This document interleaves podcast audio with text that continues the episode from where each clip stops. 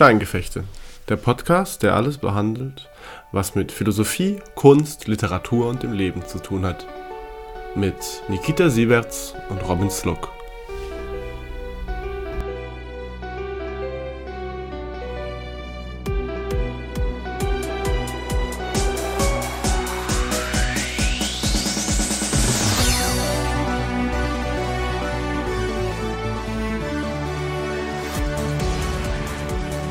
Gleich mal aus.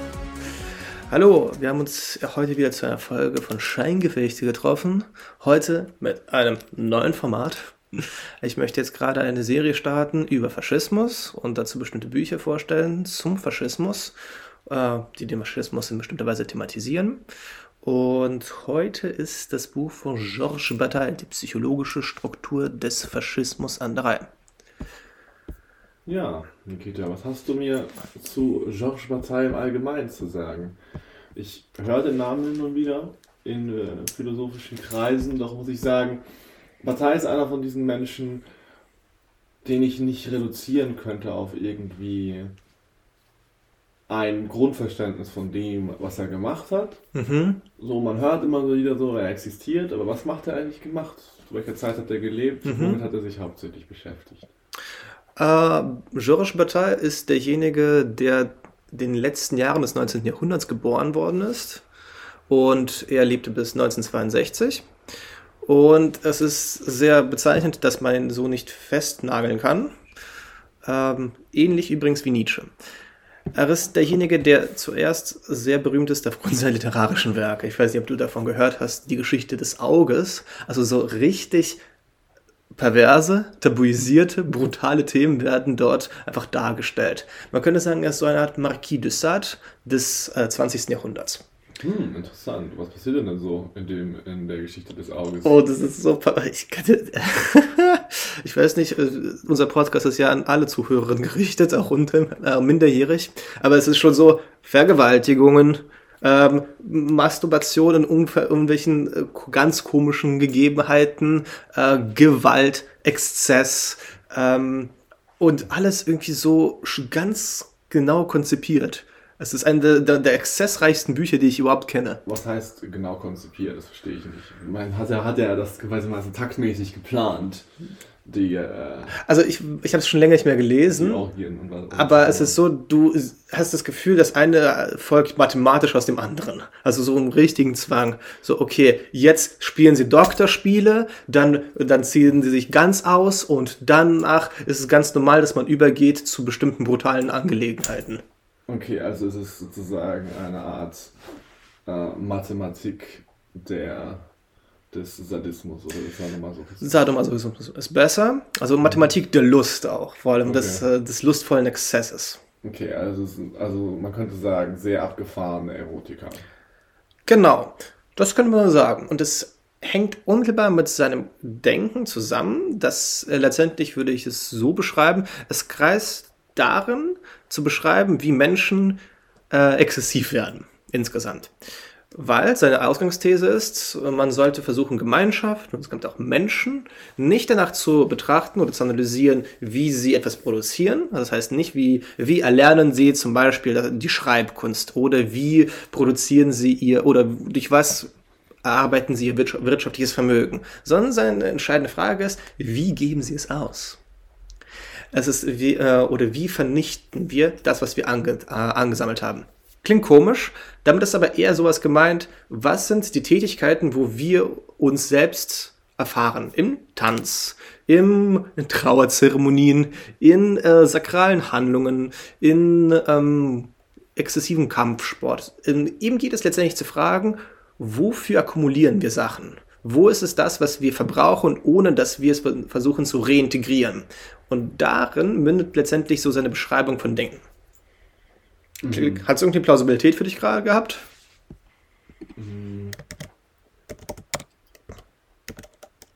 Also er, will, er möchte den Fokus darauf legen, dass Menschen, man könnte sagen, die Fähigkeit haben, für die Zukunft zu leben. Ja. Oder ihre Gegenwart für die Zukunft zu opfern. Ja Aber die interessante Frage stellt sich, für welche Zukunft opfern die Menschen ihre Gegenwart? Ja. Und was tun sie in den Momenten, in denen sie wirklich für die Gegenwart leben wollen? Oder in denen sie wirklich in dem sind, also was, was tun sie in den Momenten, in denen dieser Mhm. typische Transferprozess, dieser Prozess des, des Lebens für morgen, nicht des Lebens für heute, Mhm. in dem das abgebrochen wird und die Leute sagen, okay, jetzt, jetzt, jetzt, jetzt gehen wir los, jetzt sprengen wir die Bank, jetzt, jetzt Mhm. hauen wir richtig auf die Kacke, auf die, man könnte das natürlich, das natürlich nicht immer als Exzess verstehen, sondern, sondern könnte das auch einfach als Einlösung dessen verstehen, was man sich versprochen hat und diese Einlösungen können sehr verschieden aussehen. Genau das ist äh, dem er entgegensteht. So ein Einlös das Denken des Einlösens bedeutet letztendlich immer ein Tauschverhältnis. Für ihn bedeutet äh, das, wofür man wirklich lebt, es ist immer erstmal momenthaft und es ist nicht das, wo du nachdenkst, du hast es dir eigentlich verdient. Es ist so eine Art Einbruch von einem Festspiel. Es ist dort, wo du jetzt gerade, man könnte heute Analogien ziehen zu exzessiven Clubtänzen, wo du äh, nicht drüber nachdenkst, im besten Fall, dass du morgen auch zur Arbeit gehst oder irgendwann sonst, oder dass du jetzt gerade auf dein Geld achten musst, sondern es ist Leben ohne Aufschub und es ist das, das Reichtum wird verpulvert. Und es ist nicht nur, es sind nicht so orgiastische Vereinigungen. Für ihn ist sowas wie Poesie auch etwa ein Aspekt davon. Äh, Kunst insgesamt hat diesen Aspekt. Genau, aber da möchte ich nochmal darauf hinaus, was, ist, was die Bedeutung davon ist. Also warum ist ihm das so wichtig? Es geht darum, dass der Mehrwert, der erwirtschaftet wird, Menschen insgesamt haben die Fähigkeit, mehr zu produzieren, als sie eigentlich im, zu ihrem Überleben brauchen. Ja, Und dieser Mehrwert ist etwas, was Gesellschaften beunruhigt. Was macht man damit? Wohin investiert man das? Investiert man es in Prachtbauten? Investiert man es in ähm, Orgien? Investiert man es in dadurch, dass Menschen jetzt äh, überall Licht haben? Also was macht man mit dem Mehrwert? Weil der Mehrwert ist das, was einerseits bestimmte Arbeiten obsolet macht, andererseits Menschen mehr Güter zur Verfügung stellt, als sie jetzt gerade bräuchten. Und jetzt bist du, bist du jetzt nicht mehr gezwungen, dem Los deines Schicksals zu folgen. Du bist jetzt nicht mehr dazu genötigt, wieder so viel zu arbeiten wie bis jetzt. Und was machst du mit der freien Zeit? also quasi der, die Frage des Überflusses. Ja, Aber in einer gewissen Weise, das, das für mich klingt das ja trotzdem wieder so eingebettet in Verwertungslogik oder in Logiken von, ähm, von ich häufe etwas an und tausche es dann in einem gewissen Sinne auch wieder für etwas anderes ein.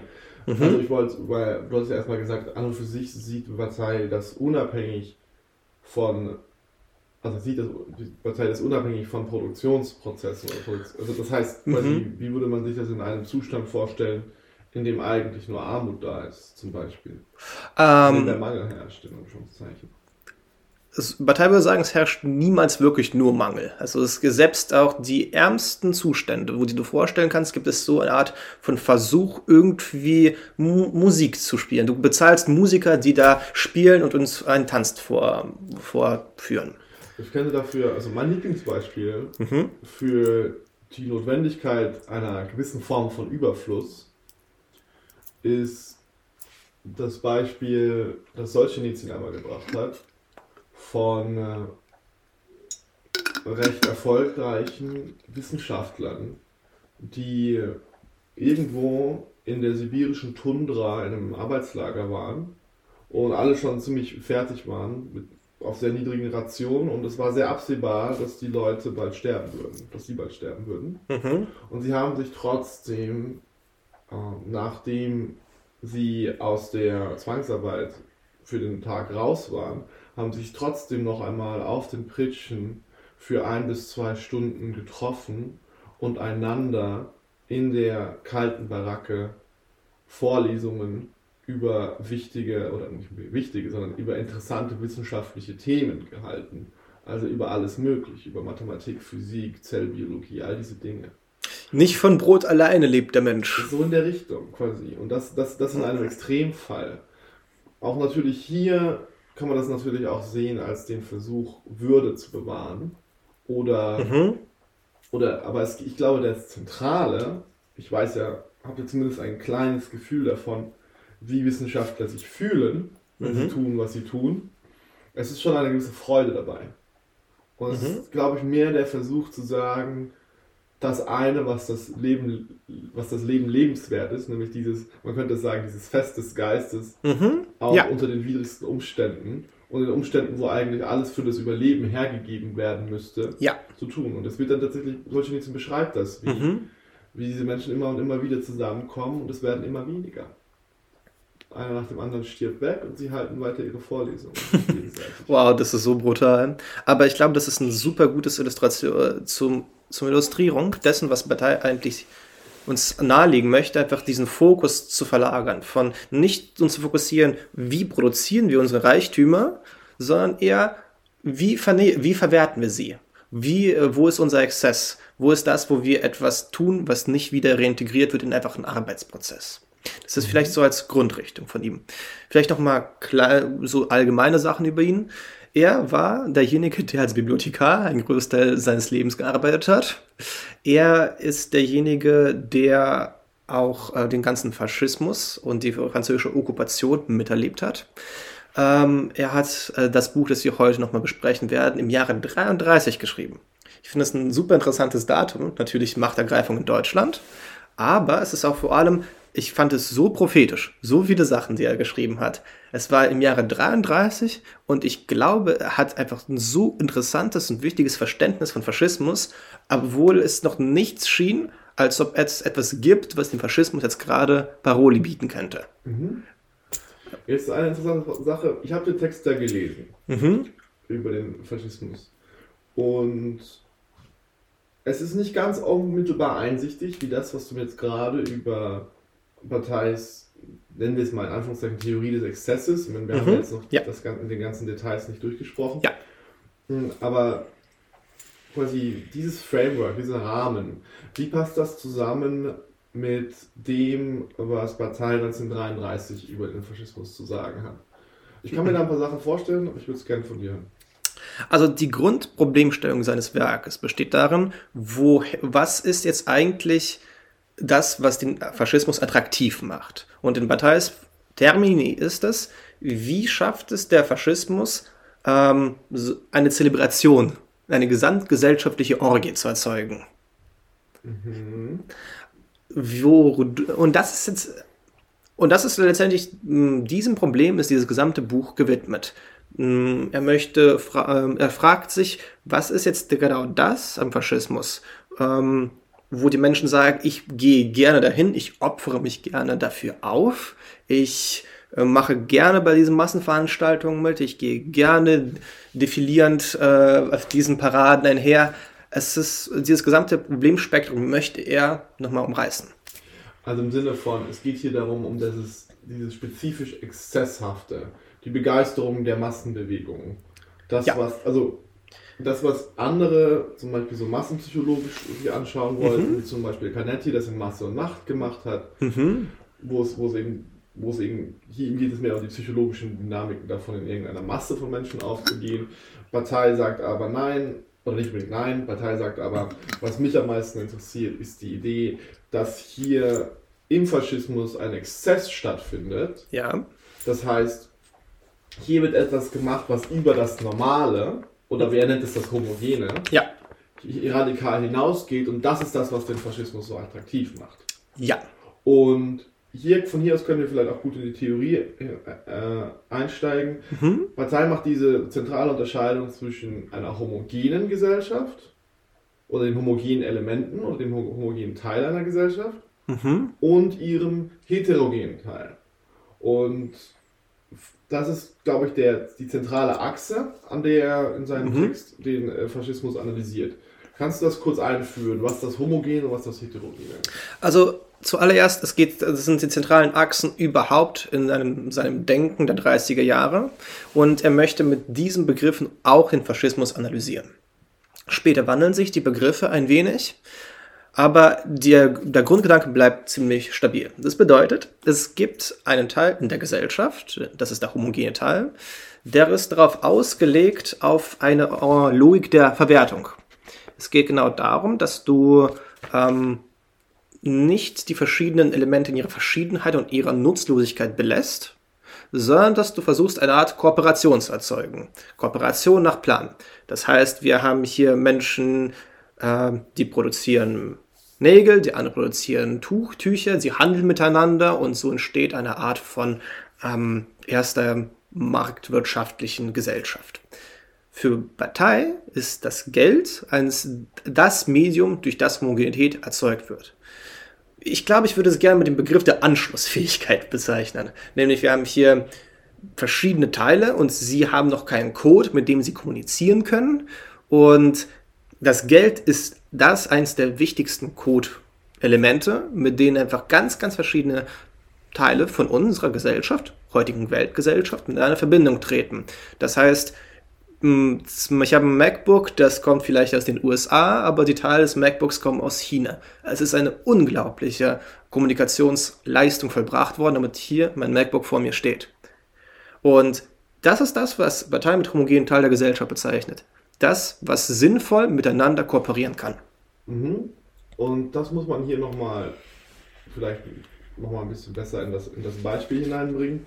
Dieses sinnvolle Miteinander kooperieren, dieses quasi in diesen Tauschverhältnissen stehen. Das heißt quasi, ich mache, ich mache für dich das. Zum Beispiel, ich sage, okay, ich bin derjenige, der in den Wald geht und Bäume fällt und ich fälle diese Bäume und ich gebe sie äh, und, und ich bringe sie, bring sie runter, runter ins Dorf zum Sägewerk und da sind dann die Menschen, die diese Bäume zu Brettern zersägen und die verkaufen diese, diese zersägten Bretter weiter an Tischler, Schreiner, was auch immer. Ja? Hm?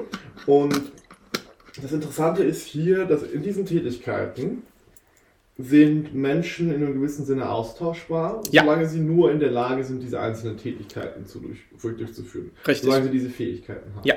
Das heißt, es geht bei all diesen Dingen nicht direkt um das, was der Mensch für sich tut, sondern um das, was der Mensch für andere tut. Mhm. Oder, in, um, oder, oder genauer besprochen, um das, was der Mensch für ein bestimmtes Ziel tut. Und darin wird operiert. Jetzt stellt sich natürlich die Frage, wer setzt dieses Ziel? oder wie sind diese Ziele gesetzt? Und ich glaube, das ist das ist etwas, was ich nicht ganz verstanden habe in der Darstellung von Partei. Da fand ich sie ein bisschen unklar. Hm, er hat davon gesprochen, dass diese, diese Form von homogener Organisation mhm. sich ihre eigenen Ziele nicht wirklich stecken kann. Mhm. Wie würdest du diese These von Partei erläutern und erklären und einsichtig machen? Ich fand das einen der, einen der Parts, wo ich mich ein bisschen so gefühlt habe, und das hat er jetzt aus dem Hut gezaubert. Mhm. Also zuallererst, die Ziele entstehen in dem heterogenen Teil der Gesellschaft. Also zu, um diese Frage zu erklären, würde ich erstmal diesen Begriff der Heterogenität erklären. Äh, Heterogenität ist das, was nicht sinnvoll in einen Austauschprozess assimiliert werden kann. Es ist das, was ich vorher mit dem Wort Exzess versucht habe näher zu bringen. Es geht darum, dass du äh, die Heterogenität sind ähm, Tätigkeiten, wo du einen gewissen Zwangscharakter auch spürst, wo du äh, ein gewisses manisches Ziehen da hast, deine Gedanken kreisen darum. Äh, es bedeutet auch Sachen, die einfach Vielleicht einfach ein Beispiel. Einfach ein Kunstwerk ist für ihn ein das Paradebeispiel etwas, was heterogen ist. Es ist letztendlich egal, wie viel Millionen du für ein Bild von Van Gogh zahlst oder wie viel, ob du es nicht bezahlst. Dieses Kunstwerk lässt sich nicht wirklich sinnvoll in einen Markt integrieren, obwohl man es versucht. Deswegen solche Preise, die dafür nicht genau gemacht sind. Vielleicht ist das Beispiel auch nicht so glücklich. Ich finde, das Beispiel ist tatsächlich perfekt. Ja? Ähm, weil es dann, weil es dann später sehr gut hineingreift in die ganz interessanten Interaktionen zwischen heterogenen ja. und homogenen Teilen der Gesellschaft, die äh, man betreibt dieses Beispiel, dass sich die homogenen Teile der Gesellschaft wie eine Magnetnadel an den heterogenen Teilen ausrichten. ja.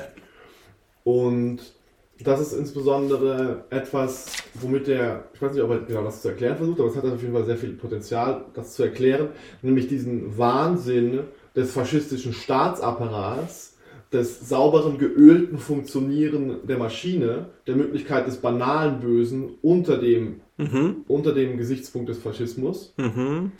dass das nämlich nichts weiter ist als quasi die, die Rolle der quasi, quasi die Rolle der funktionierenden Räder einer Gesellschaft, die sich alle hin auf ein großes, gewaltiges Ziel ausrichten. Mhm. Und jetzt, um das nochmal zurückzuholen auf den Kunstdiskurs oder auf die Idee mit der Kunst, es ist ja quasi diese, diese wahnwitzigen, exzess, exzesshaften Preise, die für Gemälde ge gezahlt werden, mhm. Öl auf Leinwand, für mhm. Millionen und Millionen von Euro mhm. oder Dollar, was auch immer. Diese, das geschieht, weil die, die Erschaffung von, von Wert, man würde, würde ja meinen, die Erschaffung von Wert, das hat irgendwas mit Geld und mit Kapital und sonst irgendwas zu tun. Mhm. Aber die Erschaffung von Wert hier an dieser Stelle geschieht radikal außerhalb der Sphäre von Geldwirtschaft.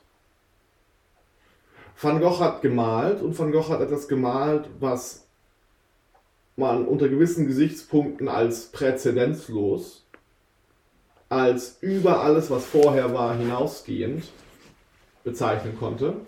Mhm.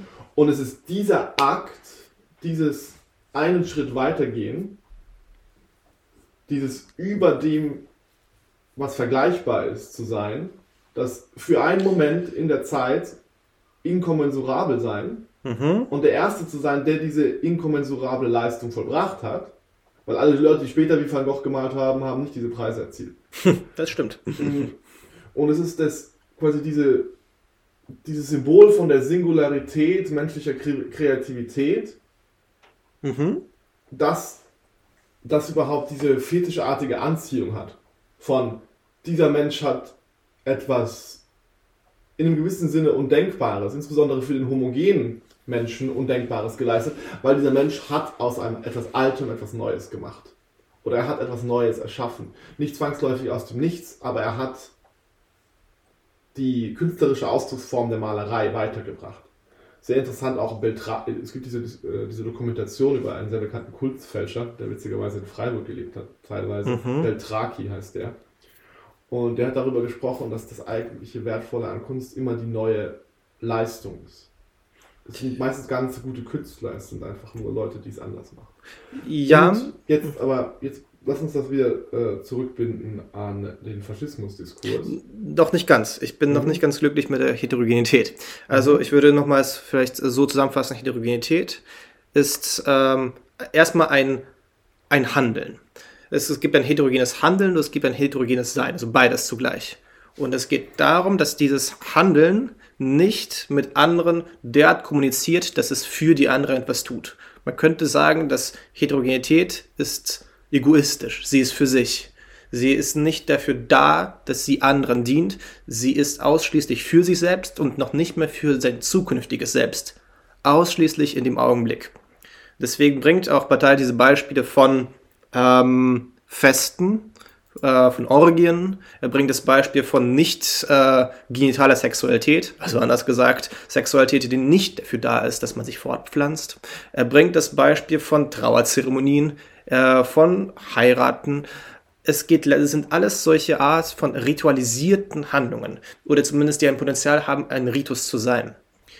Ähm, und das, also Homogene ist immer ein Handeln und Sein für etwas anderes, ist etwas, was mit anderen immer zu tun hat. Und das Heterogene ist immer etwas, was für sich ist, was nicht für andere da ist, das letztendlich auch deswegen auch der Kommunikation sich bis zum gewissen Grade auch entzieht. Das ist, das ist natürlich, das klingt erstmal sehr aristotelisch. Mhm. Im Sinne von aristotelisch-klassischer Darstellung von Zielen, von dass, dass, es, dass es Zwecke gibt, die Zwecke sind, weil sie Mittel für ein anderes sind, für einen anderen Zweck, und Zwecke gibt, die für sich selbst Zwecke sein können. Ja, ich finde, man kann es damit auch so sehr vergleichen. Mm, und das ist, das ist sehr ähnlich. Ich glaube, der entscheidende Unterschied ist, dass ähm, das Partei bei dem Heterogenen, dem er einerseits auch diese religiöse, rituelle mhm. Komponente beimisst, vor allem auch das Heterogene in äh, zusammendenkt mit etwas Negativem. Dass er das Heterogene nicht nur denkt als das Sakrale, das über dem, den Menschen steht oder das über allen, Mhm. allen profanen, geläufigen Zielen steht und erst alle anderen Ziele rechtfertigt, sondern auch als das Abjekte, als das Verstoßene, als das Ekelerregende in einer Gesellschaft oder gerade die oder die Teile einer Gesellschaft, die man gerne den Pöbel nennt. Oder heutzutage würde man die Obdachlosen in diese Kategorie sehen. Also ja, man müsste darauf achten, es gibt eine doppelte Unterscheidung, die man im Kopf haben muss, zu der wir jetzt kommen. Also die erste ist das Homogene. Homogene kann man auch sagen, das Profane, das Alltägliche, das in der Verwertungslogik steht. Und das Heterogene, das, was sich dem entzieht, das nicht assimilierbar ist, das ein Sein für sich ist. Und dieses Heterogene teilt sich wiederum in zwei Extreme auf.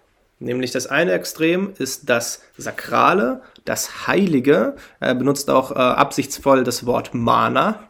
Äh, das ist diese geheimnisvolle, unpersönliche Kraft, das war ein Zitat von ihm, das ähm, einer erhöhten Alterität zugeschrieben wird. So, in, so Leuten wie Königen, wie Magiern, wie charismatischen Politikerinnen. Und dann ist es, das ist das ein, der eine Teil, das Heterogen. Und der andere Teil, den nennt er in Anschluss auch an ähm, anthropologischen Studien das Tabu. Das Tabu ist das Niedrige. Das ist das, was ein soziales Berührungsverbot hat. Es sind Leichen, die ein Tabu haben. Es waren sehr oft in verschiedensten Kulturen das Menstruations, ähm, also äh, Verbot äh, des Koitus wenn, bei Menstruationsblut. Das heißt, das, es gibt das Heterogene, das fern ist, also was über einem steht, weil es so ähm, leuchtet in äh, seinen äh, formvollendeten Farben. Und es gibt äh, das Heterogene, das einfach nur dreckig und schmutzig ist. Beides ist dasjenige, was dem gewöhnlichen Alltagsleben enthoben ist. Aber dann hat man etwas, was schön und graziös, harmonisch anzuschauen ist. Und dann gibt es etwas, was man einfach nur am liebsten weghaben möchte für immer.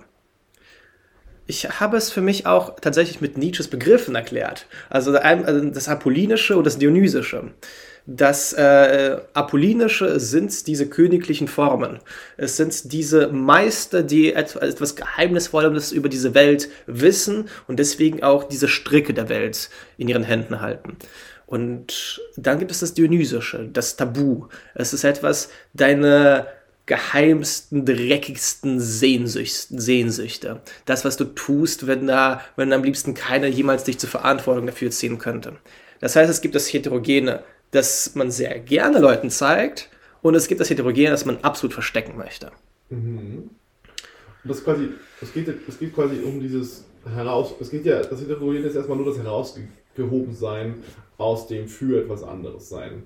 Heraus, herausgehoben sein aus einem Funktionszusammenhang. Ja, Und das macht Sinn, dass es da, dass es, dass es in diesem Funktionszusammenhang zwei Richtungen gibt, in die man gehen kann. Man kann einmal gehen in etwas, das der Pflicht auf irgendwie zu funktionieren enthoben ist, weil es viel zu großartig ist, um diese Frage zu stellen. ja die Kunst. Scheißegal, scheißegal dass allem sich ein Ohr abgeschnitten hat. Ja, Who cares? Ja.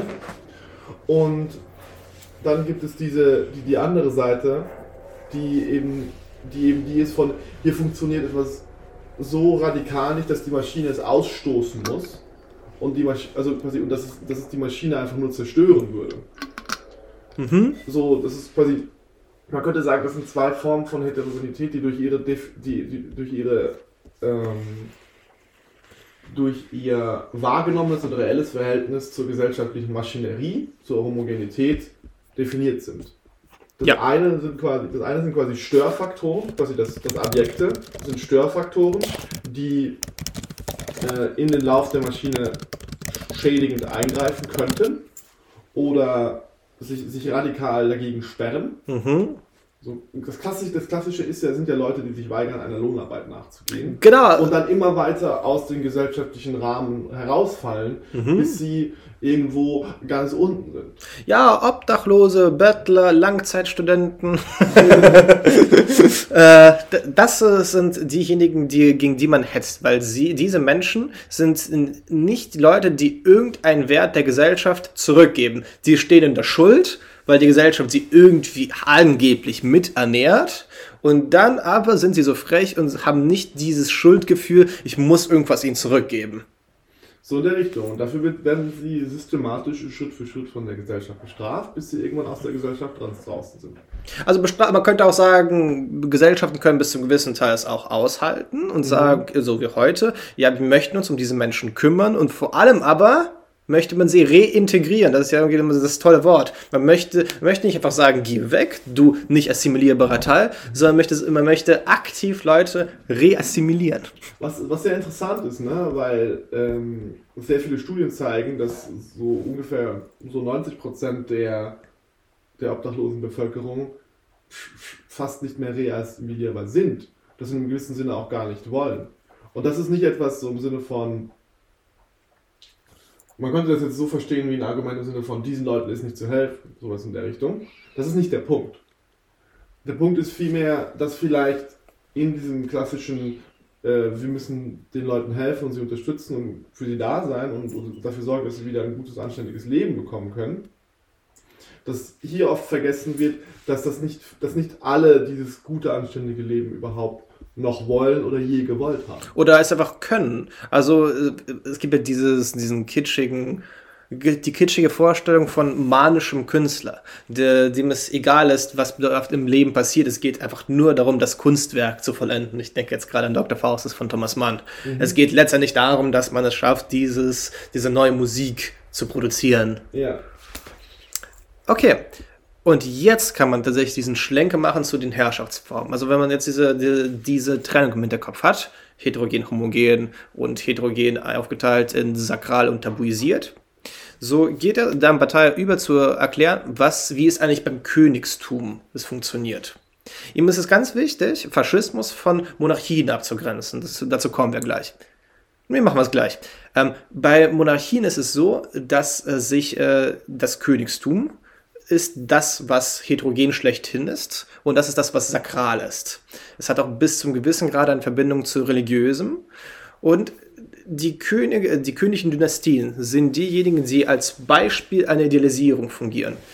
Ich, die königliche Dynastie schart um sich den Adel und macht sich erhabene Tugenden wie Pflicht, Disziplin, Ehrgefühl zunutze, um so eine ganze Kaste von erhabenen äh, Menschen zu kreieren. Und das Königstum verbindet sich also mit den ganzen sakralen manischen, also Mana-Tugenden und, und äh, stützt und bildet sich ein, dass sie dadurch dem homogenen Teil der Bevölkerung, also normalen Sterblichen wie uns, ähm, einfach eine Stütze bietet. Und das ist was nicht, es ist nicht das, was der Faschismus tut. Der Faschismus rekrutiert aus dem Reihen der Gesellschaft, die früher als das ähm, Ausgestoßene gehandhabt worden sind. Aus den Soldaten des Militärs, aus den Arbeitslosen. Also die NSDAP war ja auch eine Arbeiterpartei. Und wenn man sich anschaut, wer, wer bei Mussolini auch alles war, das waren die Leute aus den sehr einfacheren Bevölkerungsschichten. Es waren nicht der, es waren nicht die ganz adligen Militärs, die da mit voller Stolz mitmarschiert sind. Es war vor allem man muss es wirklich so sagen, dass mit Partei, die, die faschistischen Bewegungen hatten auch sehr viele Elemente einer Bewegung von unten. Mhm. Und das Interessante natürlich an der Stelle ist, dass natürlich das nicht nur unten mitgearbeitet hat, sondern natürlich auch häufig das, das große Kapital ja. ein Interesse am, am, Kapital, am Faschismus hatte. Das ist etwas, was man jetzt hier nicht vergessen sollte, dass ja sehr viele Geldgeber gerade für die NSDAP zur Verfügung standen aus der aus der großen Wirtschaft. Da muss man sich aber fragen, warum ist das so? Tatsächlich, ganz zum Schluss des Buches, im zwölften Kapitel, machte das. Ich fand das irgendwie so unerwartet, dass das wirklich noch gekommen ist. Äh, seine These ist, ähm, äh, ich sage jetzt mal, worauf es ihm ankommt. Er würde sagen, dass Kapital, die, die Leute mit dem Geld hatten bestimmte Probleme gesehen und verstanden, dass man diese Probleme mit Faschismus lösen kann oder haben es geglaubt. Und deswegen haben sie sehr viel in Faschismus investiert. Welche Probleme möchten sie lösen? Ähm, so. Dafür muss ich erstmal zwei Schritte zurückgehen. Nämlich, äh, zum, äh, Bataille fragt sich, was sind denn die Bedingungen des Faschismus? Äh, seine These ist, dazu braucht man schon eine sehr homogene Gesellschaft. Zuerst. Und sehr homogene Gesellschaft meint er eine Gesellschaft, so die auf demokratischen Prinzipien schon beruht. Eine Gesellschaft, die das Wert der Gleichheit oder Meritokratie schon sehr hoch hält. Das ist die eine Komponente davon. Und dann die zweite ist, diese Homogenität muss eine allgeme ein allgemeines Gefühl der Gefährdung erfahren. Das heißt, es ist so, äh, Zuerst seine These, Faschismus konnte nicht in äh, monarchisch, monarchistischen Systemen oder stark monarchistischen Systemen entstehen, weil dann hätte man schon eine sehr starke Heterogenität in Form von Königreichen gehabt. Faschismus muss erstmal daraus sein, dass es nicht so eine starke Heterogenität gibt. Also das muss erstmal vorausgesetzt werden. Demokratische Gesellschaften, die auf die schon kapitalistische Produktionsweise haben. Und dann ist es so, dass da diese Homogenität zersetzt wird durch Wirtschaftskrisen zum Beispiel oder durch, dadurch, dass da bestimmt, dass da Kriege für gewütet haben und dass da einfach ein Großteil der Bevölkerung ausgemerzt worden ist. Hier nochmal kurz möchte ich einhaken, was hier genau gemeint ist.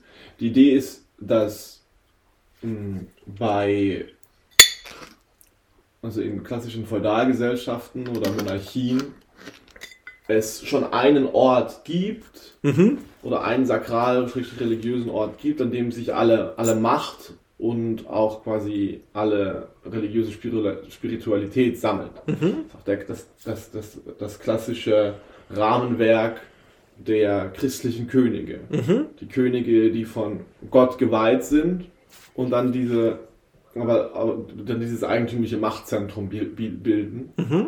ähm, in dem sich all das, was jenseits der einfachen menschlichen Verhältnisse steht und mhm. über ihnen steht, versammelt.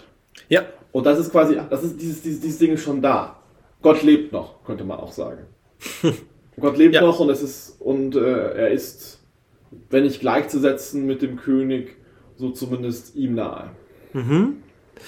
Und das ist etwas, was, äh, wo, warum Faschismus eine neue Entwicklung nach Partei ist. Weil zu, es ist eine Art Rückfall einer demokratisch-liberalen Gesellschaft in etwas, was sie nicht mehr ist. Mhm.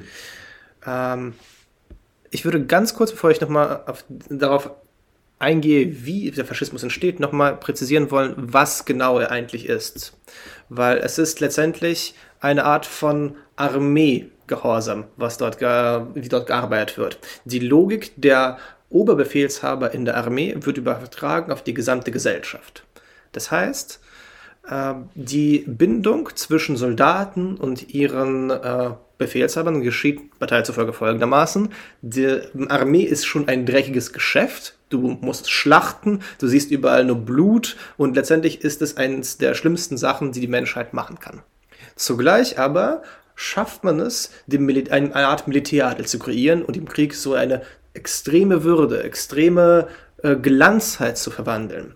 Und dass diese zwei Dinge zusammengehen, hat für Bataille, ist nur für Bataille nur deswegen möglich, weil hm, es gibt die Militärführer, so die eine Art von Charisma besitzen, so eine Art ähm, Napoleon, wo er sagt, oh, natürlich ist er ein schlimmer Bastard, aber er hat es geschafft, die ganze Franzosen unter sich zu vereinen.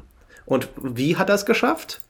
Partei zufolge bedeutet es, dass die Untergebenen, in diesem Fall die Soldaten, müssen das Gefühl kriegen, dass der Sieg ihres Anführers, in diesem Fall Napoleon, ist zugleich ihr Sieg.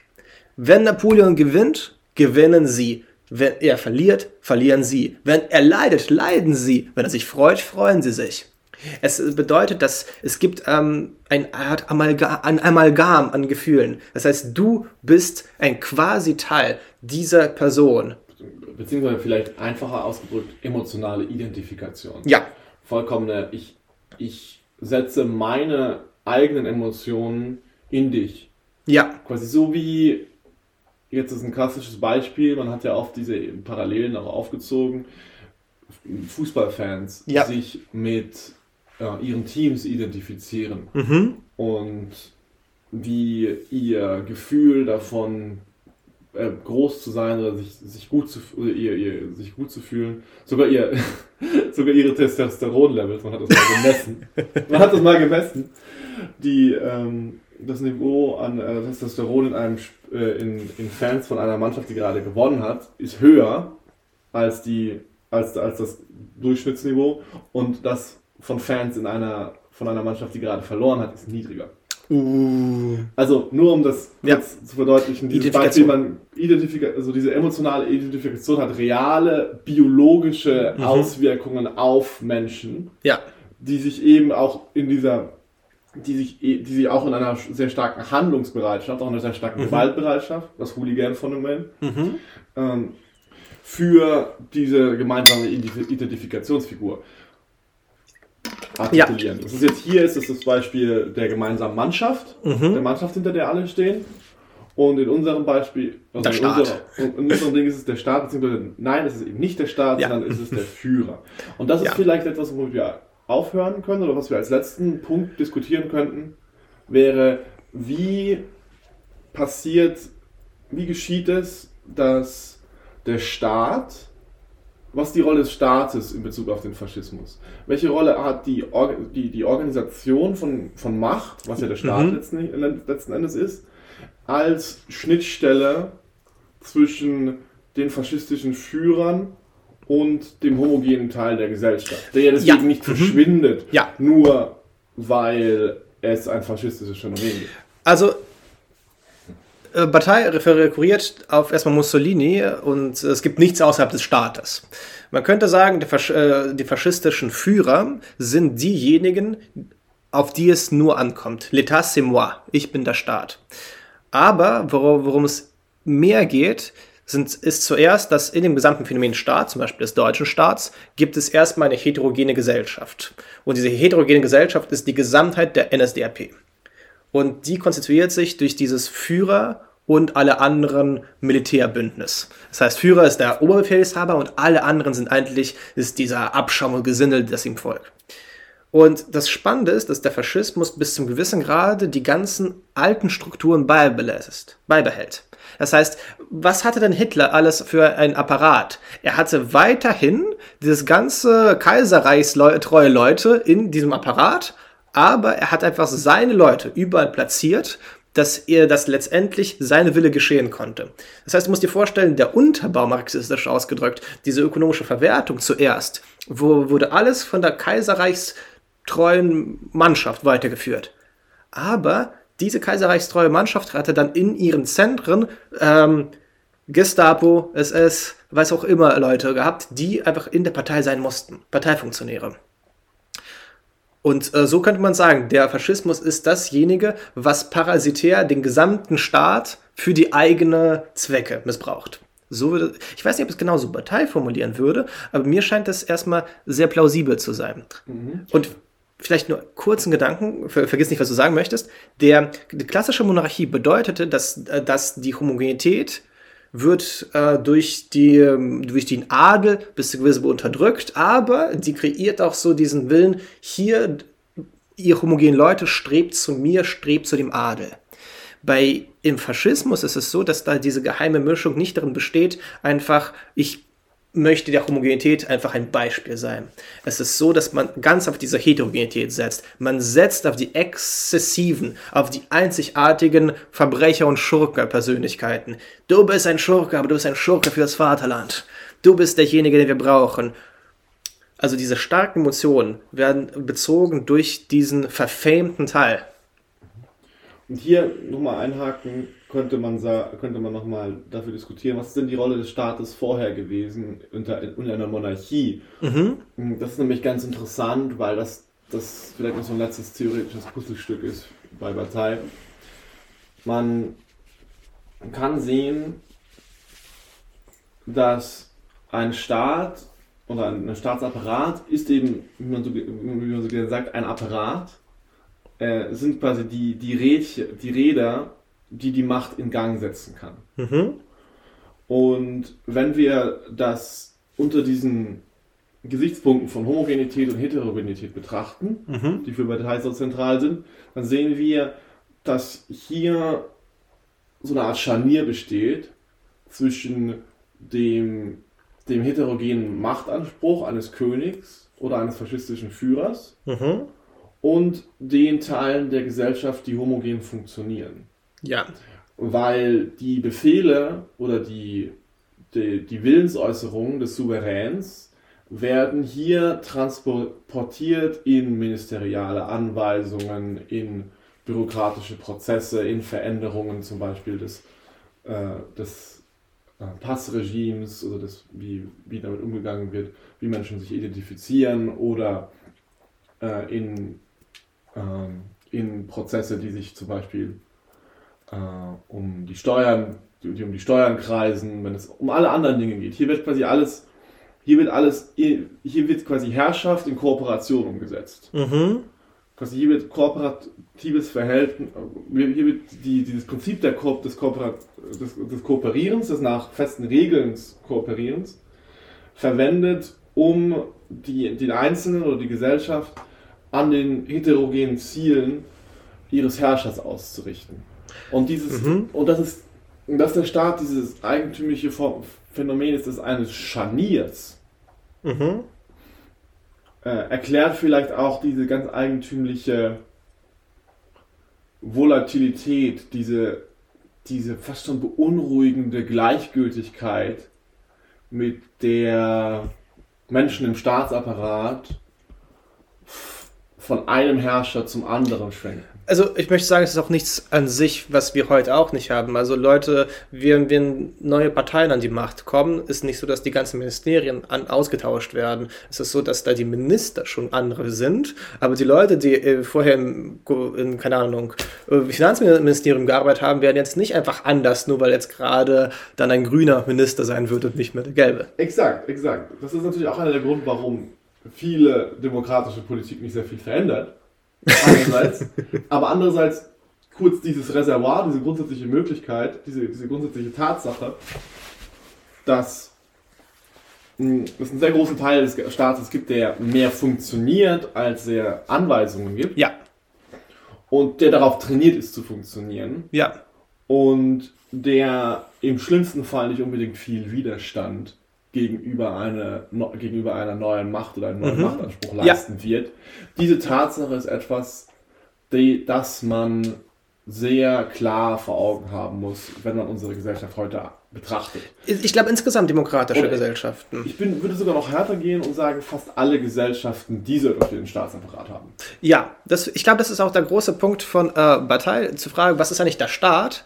Äh, ist äh, ja, sehr hegelianisch. Ich würde sagen, es ist, äh, es ist letztendlich eine Monarchie ohne König und die für alle da sein soll. Äh, also falls nicht direkt darauf, aber es geht letztendlich darum, dass man ähm, versucht, diese ganze Heterogenitätsproblematik so hart einzudämmen, dass letztendlich nichts wirklich Exzeptionelles mehr gibt. Also die Gleichheit vor dem Gesetz, die gleichen Rechte, die gleichen Pflichten, das ist letztendlich der voll entwickelte Staat. Weil der Staat ist dasjenige, was die Funktionalität des Gesamtbetriebs einmal laufen hält. Und an dieser Stelle kann man noch, natürlich nochmal einhaken und sich dann fragen, okay, was ersetzt eigentlich das Heterogene in Demokratien? Und der klassische Ersatz für das heterogene Demokratien ist das Gründungsdokument. Die, mhm. das zum Beispiel das Gründungsdokument der Amerikaner, Declaration of Independence, die mhm. oder, oder der Constitution, die Verfassung. Wie Amerikaner von ihrer Verfassung oder von ihrer Unabhängigkeitserklärung ja. sprechen, hat einen ähnlich sakralen Charakter. Ja wie Leute früher vom König gesprochen haben. Mhm. Und genauso kann man das zum Beispiel in der bundesrepublikanischen Gesellschaft sehen, wo es uns auch immer viel um die Werte des Grundgesetzes geht. Ja. Auch wenn ich, wenn ich ganz ehrlich bin, wenn ich das vergleiche mit Amerika, ist, uns, ist, ist für uns diese Verankerung dieses Wertes irgendwie sie erscheint mir schwächer zu sein. Affektiv schwächer. Affektiv schwächer. Da, so auf eine komische Weise, ich weiß nicht warum, das ist ein sehr komischer Eindruck und eine sehr komische These, aber aus irgendeinem Grund habe ich das Gefühl, die Deutschen lieben ihr Grundgesetz nicht. Also das ist vielleicht auch sehr gut, weil es bedeutet, dass es noch weniger heterogen ist. Das, die, die Tendenz des Liberalismus und der Demokratie ist eben diese Heterogenität in ihrer Stärke zu bannen. Das heißt, du kannst schon deine Exzesse haben, solange sie keinen Unterschied machen. Also geh so viel in die Rave und Orgy-Partys in Berlin, mach so viel Poesie, wie du möchtest, aber solange es eigentlich nicht den Gesamtlauf irgendwie beeinträchtigt. Das heißt, es soll so wenig wie möglich darauf aufmerksam gemacht werden oder irgendwie so wenig wie möglich sichtbar sein, dasjenige, was eigentlich so einen exzeptionellen Charakter aus der Gesellschaft hat. Und man könnte einfach damit argumentieren, dass USA einfach äh, deutlich ältere Demokratie ist als Deutschland und deswegen dort noch dieser affektive Charakter des Exzeptionellen der Unabhängigkeitserklärung noch viel stärker ist. Das ist aber meine These jetzt gerade, ich weiß nicht. Ich glaube, das ist weniger der Punkt. Ich glaube, man, ich würde eher sagen, es handelt sich auch um eine in einem gewissen Sinne schlicht erfolgreichere Nation, wenn man das mal Ja. von einem reinen Machtsgesichtspunkt betrachtet. Und um eine Nation mit einem ganz klaren Sendungsbewusstsein. Mhm. Mm, Deutschland dagegen ist eine Nation, Nation, die sich jenseits von ihrem ganz gerne vor sich hergetragenen Moralismus kein Sendungsbewusstsein erlaubt.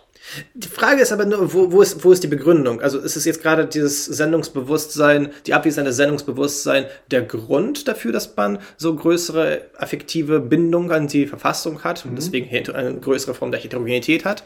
Oder wie Partei sagen würden, es ist eher umgekehrt, dass die Heterogen- Heterogenität am Anfang schon gebannt ist.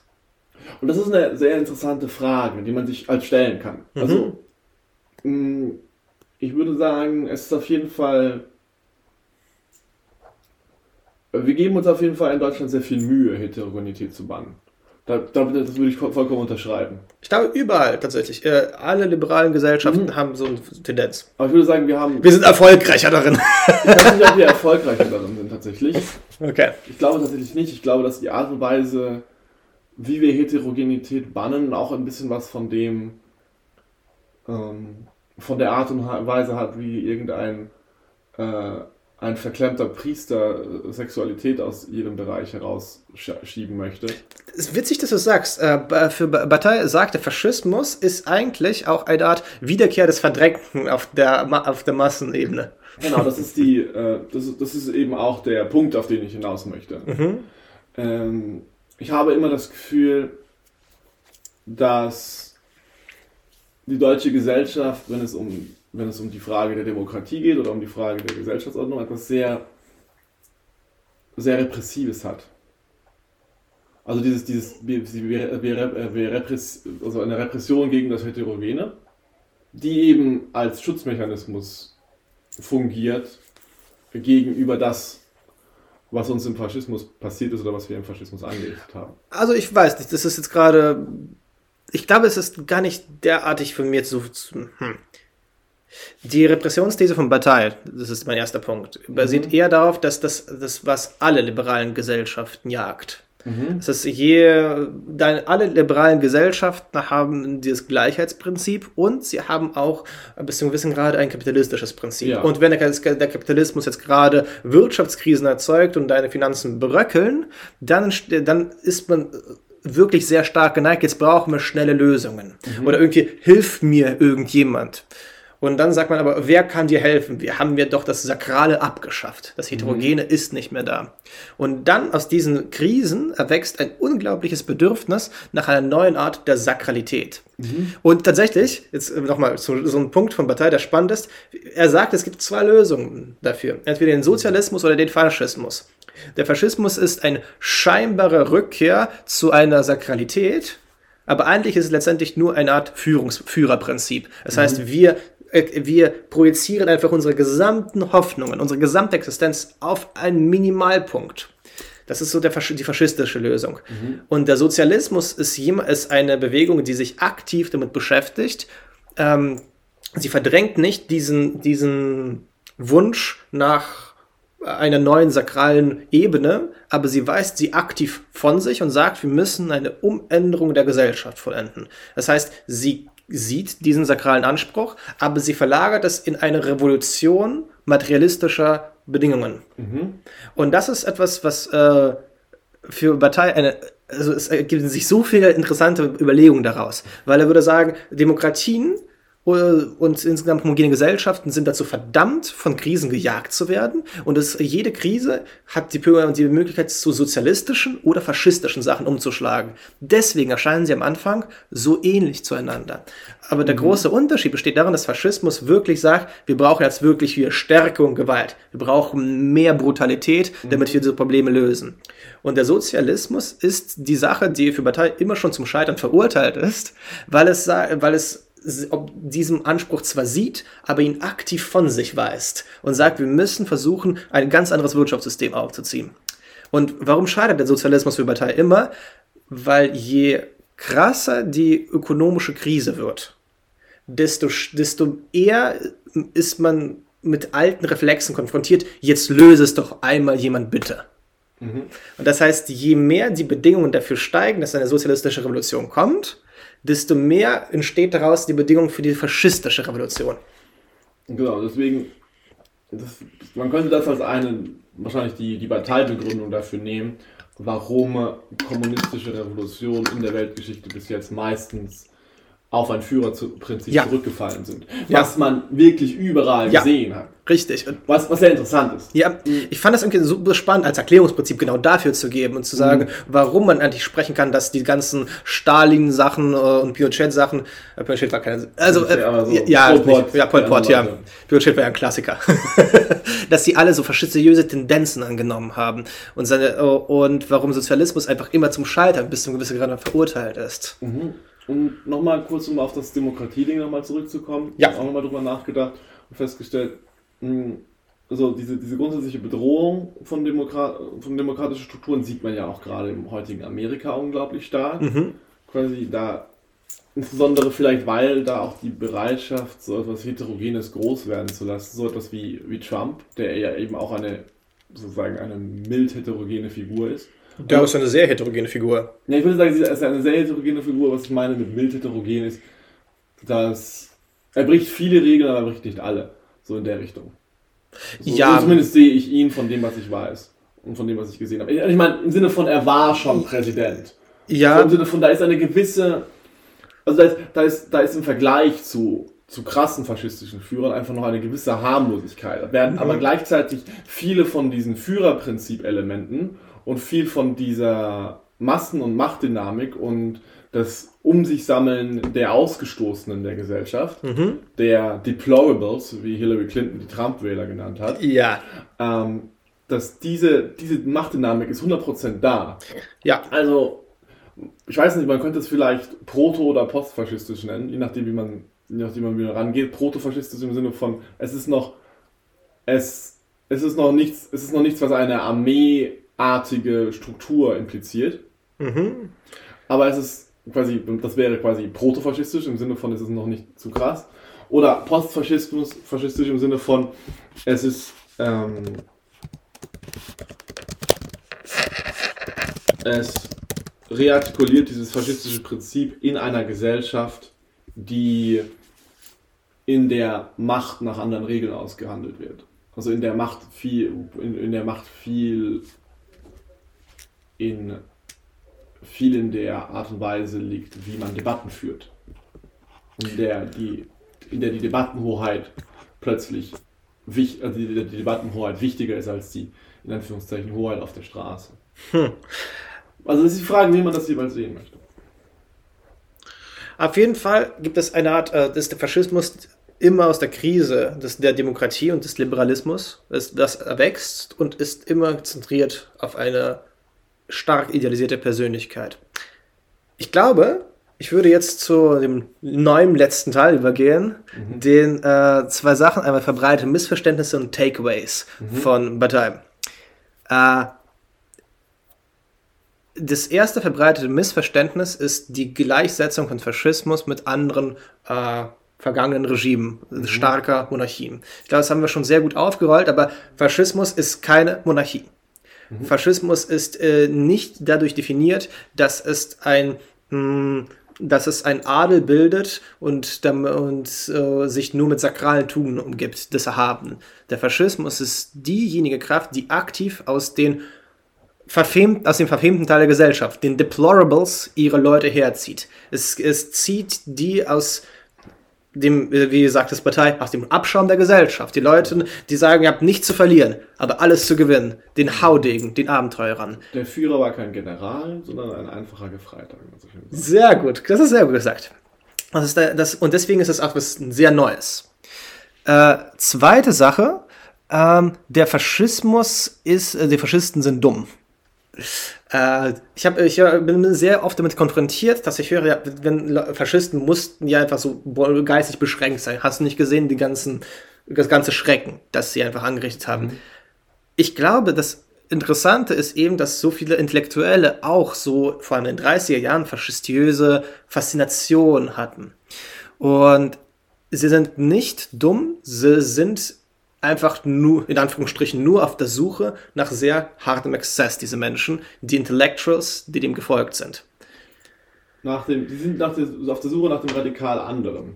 Ja. Deswegen, das ist auch ein interessanter Aspekt, den ich an dem Text von Bataille sehr schön fand, den wir ein bisschen wenig diskutiert haben, dass er auch davon spricht, dass auch Teile der höheren Strata der Gesellschaft ja zum Beispiel, das war auch gerade die Kapitalisten und so weiter.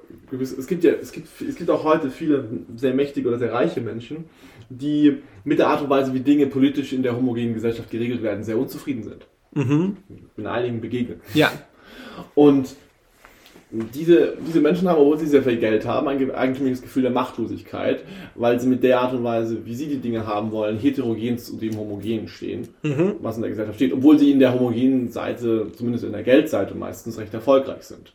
Und solche Menschen, für solche Menschen bieten äh, faschistische oder faschistoide Führer eine unglaubliche Anziehungskraft, weil sie da jemanden, den, den starken Mann sehen oder denjenigen sehen, der ihre Vorstellung oder eine vergleichbare Vorstellung von dem ganz anderen, wie diese Gesellschaft organisiert werden könnte, umsetzen kann. Also es sind letztendlich, genau, ich würde es auch so sagen, Menschen mit äh, sehr großem Drang nach Besonderem, Einzigartigem. Genau, und deswegen fällt das dann auch oft in die, sind, sind auch oft viele Intellektuelle in dieser Versuchung, weil viele, viele Intellektuelle eben in ihrer Beschäftigung mit zum Beispiel, also äh, mit zum Beispiel geistigem oder zum Beispiel auch mit philosophischen Inhalten häufig nach dem Punkt suchen, der alles verändert. Mhm. Und ein Hebel, der die Welt aus den Hangeln hebt. Genau, ein, ein, ein, irgendwo einen geistigen Hebel. Mhm. Und dann plötzlich gibt es da jemand, der dieses, der dieses reale Versprechen macht, dieses diesen Hebel in die Real also diesen, diesen Hebel an der Welt wirklich anzusetzen. Mhm. Und ihm es zu gelingen scheint. Und plötzlich ist diese Figur, also plötzlich ist diese Figur Reichskanzler. Ja. Und dann, dann, dann fallen diese Menschen in diese Begeisterungsstimme. Und das ist diese, auch diese faustische Versuchung mm, von, von Menschen, die das, von Menschen, die das Außergewöhnliche suchen, weil sie suchen eben dieses Heterogene. Mhm. Und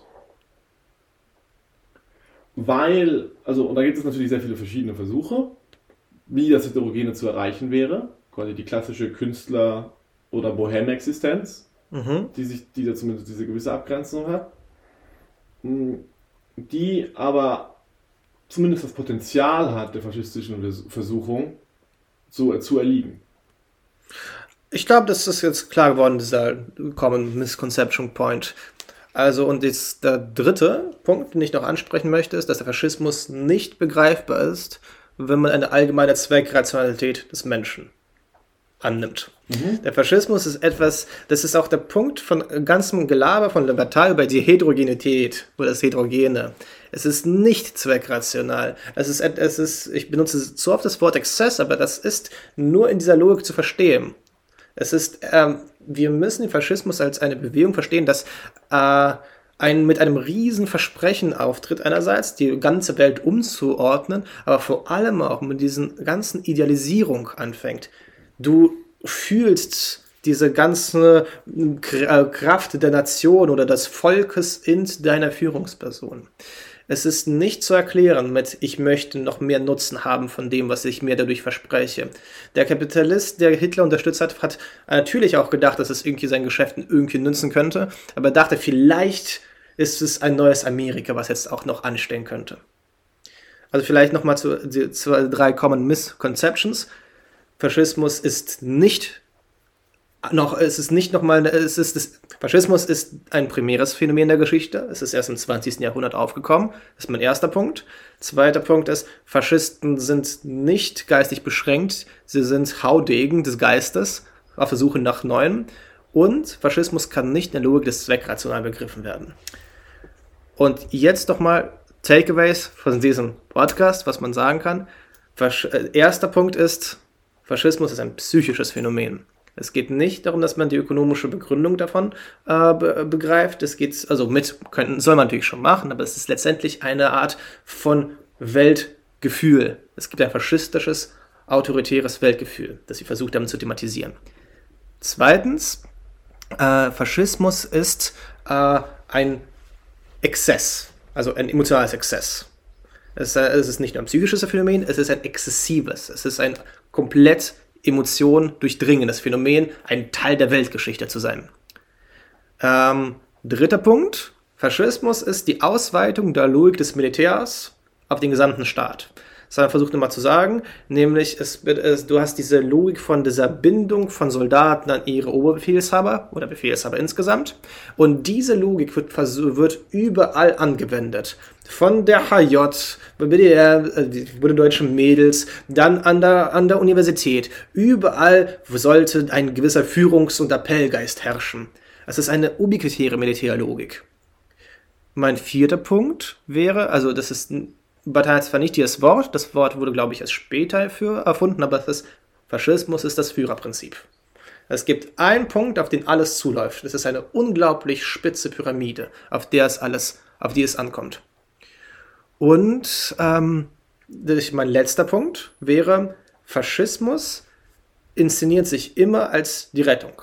Es, äh, es, äh, Faschismus ist der letzte Garant einer untergehenden Welt. So, das wäre, was ich noch sagen wollte. So, Faschismus bei Weiterheim. Gut, dann äh, danke für diese Exposition und noch einen schönen Tag. Ciao, ciao, Leute. So.